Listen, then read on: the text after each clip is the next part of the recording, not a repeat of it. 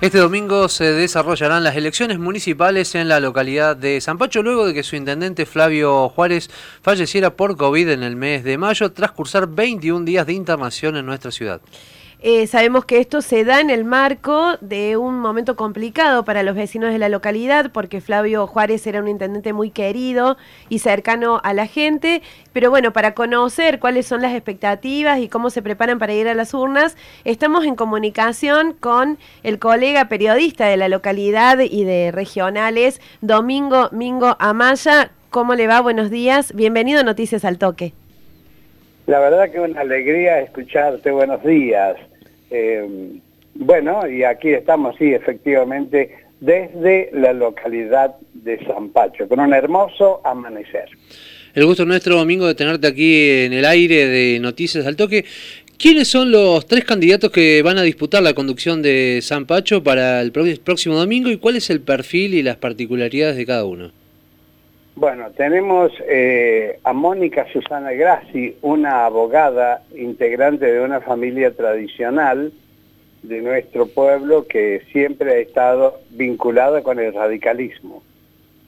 Después tenemos a Franco Suárez, que venía trabajando en el equipo de Flavio Juárez, abogado también, muy joven, 34, 35 años.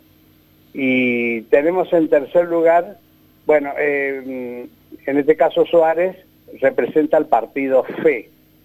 Y después, en tercer lugar, tenemos a Maximiliano Pereira, quien es el representante del Partido Humanista. Tiene una formación en la vecina provincia de San Luis junto con los Rodríguez Sá. Y esa experiencia quiere volcarla también en la Intendencia de San Pacho. Estos son los tres candidatos que tenemos hasta el momento. ¿Se elige solamente intendente? Eh, esa es una de las preguntas. ¿Hasta cuándo debe cumplir el mandato en esta situación excepcional? Y si gana uno de los candidatos de distinto signo político al de Juárez, ¿va a gobernar con un consejo deliberante opositor o cómo va a ser la situación?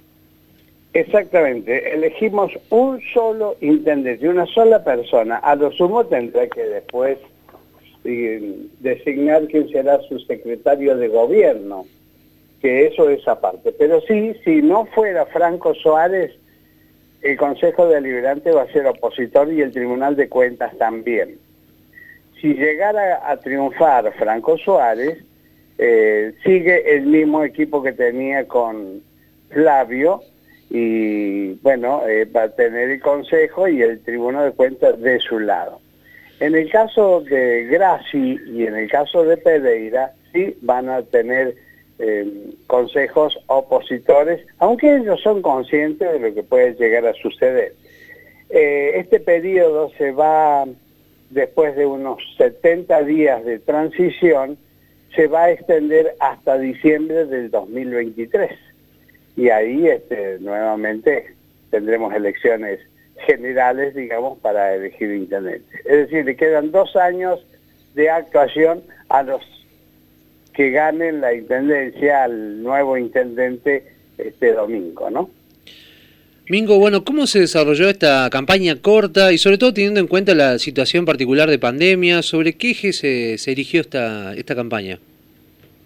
La campaña fue muy tranquila, muy tranquila, no hubo estridencias de ninguna índole incluso eh, se optó por usar las redes sociales, los medios de comunicación locales y bueno, no ha habido estridencia, no ha habido pancartas, no ha habido pegatinas, no ha habido grandes actos.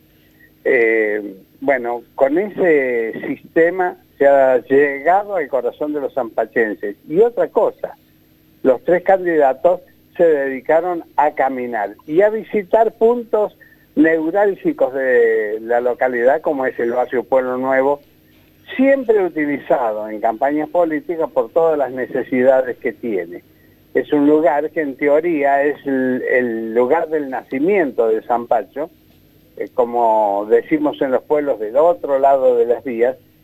Bueno, hoy está transformado realmente, pero es imperiosa la necesidad de contar con servicios básicos como gas natural, eh, y cloacas. Se ha implementado algo de alumbrado en ese lugar y también este, un mejoramiento de calles y todo ese tipo de cosas.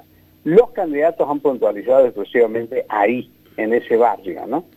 Eh, siempre se hace, pero también convengamos de que nuestra población es una ciudad sin título, ya hemos superado los 10.000 habitantes, eh, es bastante completo San Pacho, por supuesto que como a todos le faltan cosas, no obstante eso, los tres candidatos han coincidido en que le hacen falta algunos temas vinculados con la seguridad. No hablo de inseguridad, sino de incrementar los equipos de seguridad del pueblo.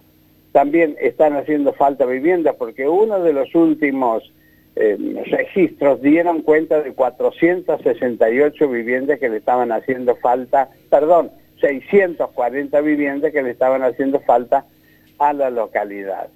Eh, también las fuentes de trabajo muy necesarias Mm, por más de que tenemos una localidad eminentemente agroganadera, pero de todas formas todos los candidatos han coincidido con estos faltantes que le hacen, eh, se hacen una necesidad en el pueblo. En el resto estamos bastante bien.